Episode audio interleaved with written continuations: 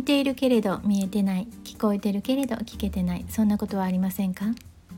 日々のささやかな気づきから生きやすさのヒントにつながる話題をシェアします。こんにちはリボンです。今日は場作りの醍醐味空気を変えるとタイトルをつけました。というのは、えー、つい先日の私の配信のサークルの会議に出た時のね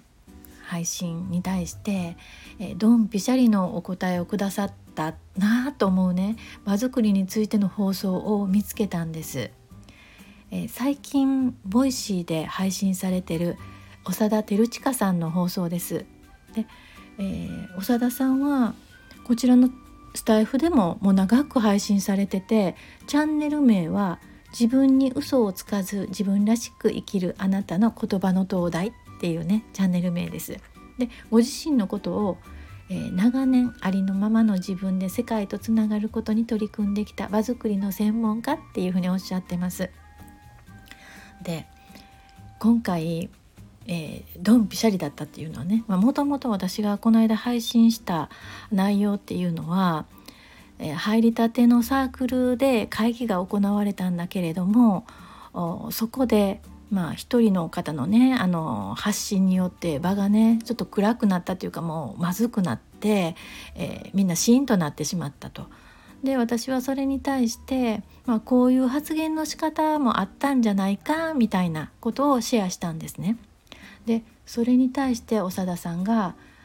こういう考え方もあるよ的なねもう本当に私に言われてるみたいなね内容をね発信されてたのでねあこれはいいなと学びが深くなるなと思ってちょっとこちらでシェアしようと思います。で場作りっていうとなんだかあったかい雰囲気がしますけれども実際のところ人がよってね意見を交わすと、まあ、違った意見もありますし唐突にバンと言う、ね、おっしゃる方もいらっしゃいますしそこでどうしていったらいいのかなって考えながらでもやっぱりそこですぐにねあの発言できずにみんなが黙ってしまうっていうことってありますよね。あのまあ、暗くなってねあの一人の人だけが一人の人とあの司会者だけがやり取りしてみんなじっとそれを見ているとでじっと見ている人たちは、まあ、明るい顔なんてできずになんか暗く沈んでうつむき加減になっている誰とも目を合わさないみたいな感じで、まあ、つい先日もそうだったんですけれどもね。でそれはその、まあ、司会者とその発言者を、まあ、見ている私たちっていう見ている側は、まあ、その人たちのやり取りでやり取りによってこの場が作られているって思いがちなんですがその長田さんのね意見を、まあ、あそうだと思ったのはこれ、まあうん、発信したその意見を述べた人のその瞬間はねその人のあの意見でその場っていうのが作られたんだけれどもその時間を積み重ねていくと私も見ている側もそれを聞いているだけで何も喋っていない側もその雰囲気を再生産する側に回っているっていうふうにおっしゃったんです。確かにそうだなって思ったんですね。でこの、まあ、発端原因は自分が作ったわけではないけれどもこの瞬間を次の瞬間につないでいくという意味では自分もそこに加担しているといえばそうですよね何も言わずに黙ってうつむいて聞いているだけっていうのはね。で意識なくそうしているんですけれどもでもそうしていることがそういう流れを作ってしまっているっていうのは間違いないなって思ったんですね。でじゃあそこそれを改善するにはどうすればいいかっていうことなんです。ただじゃあその人のその人をどういうふうに、えーと、発言したい人にこうすればいいやんじゃなくてまあ他人をコントロールするっていうことはできないんですよねその人の意見を変え変えていただくっていうことはできない。じゃあ何ができるのかって考えた時に唯一何とかできるのは自分ということで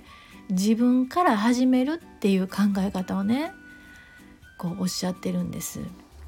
で考えた時に私たちは無意識に何もしてない黙ってるから何もしてないように思えるけれども私たちは無意識に選択してるんですよね。じゃあこの選択肢は何かっていうとこのまま何も言わずに悪い雰囲気を再生産してるというねそれともう一方少しでも和やかな場にする側として関わるどういう関わり方をするのかっていうのは無意識にね選択してるんですよね。じゃあまあできるなら少しでも和やかに和やかな場にする側として関わるとこれを選択するっていうことできないこともないですよね。うん、でまずこの2つの選択肢があって今その悪い雰囲気を再生産する側に回っているけれどもいやいや違うと和やかな場にする変える側として関わるっていうことを選択するこれを意識するだけでもすごい違うかなと思います。じゃあ何ができるのかね和やかな場にするとして何ができるのかっていうことなんですよね。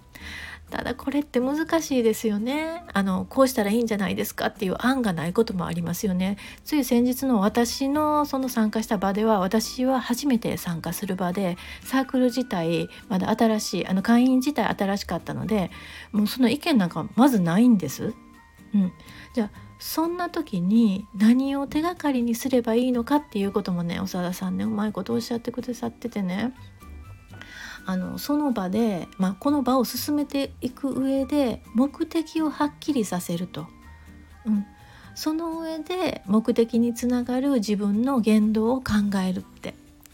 もうその通りだわって思ってね。そうそう。目的をはっきりさせてその目的にたどり着くために、えー、自分が何か発言できることはないかって考えるっておっしゃるんです。もうこれ以上の考えはないですよね。ってじゃあ先日の私の場合だったらって考えたんですね。でさっきもお伝えしたように初めての場だったので何か案を出すとかいうのは難しいし発言すること自体ね私は難しいし場違い私がここで何か発言するのは場違いだって思い込んでたと思うんです。でもその長田さんがおっしゃるにはねあの、まあ、良い案は思いついてないけどっていうね、まあ、そういう前置きで私は始めたらよかったんじゃないかなって思ったんです。じゃあその例えば良い案は私あのいい案はすぐにね今思いついてないんですけどって言った後であればねあの私が考えるための材料にさせていただくためにも皆さんのご意見をちょっと知りたいんですっていう発言はねできたんじゃないかと私のために皆さんちょっと発言してもらえませんかね？みたいなねことは言えたよなって思うんです。でまあ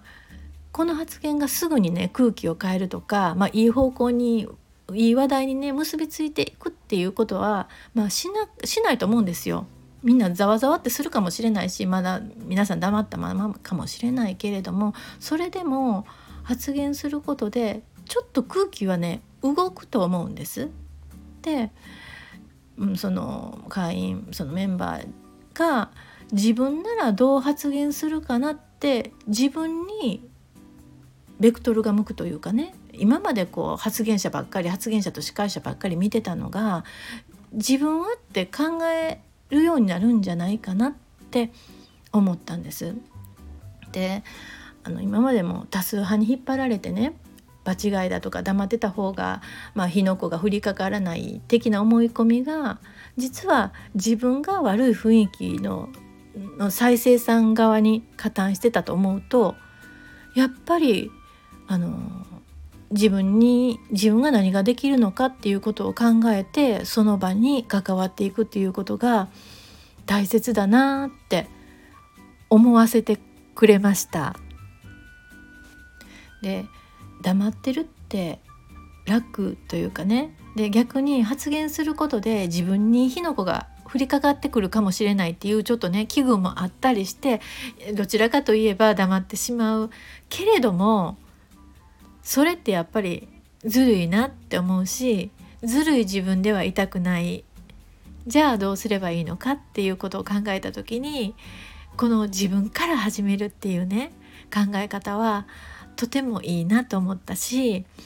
私もそれでやっていきたいなって思いました。でこのあの話については皆さんに伝わったかどうかわからないしもう長田さんのあの配信を聞いていただくとそうだなってうなずかれると思いますので、えー、リンクを貼り付けておきますのでどうぞあの聞きに行ってください。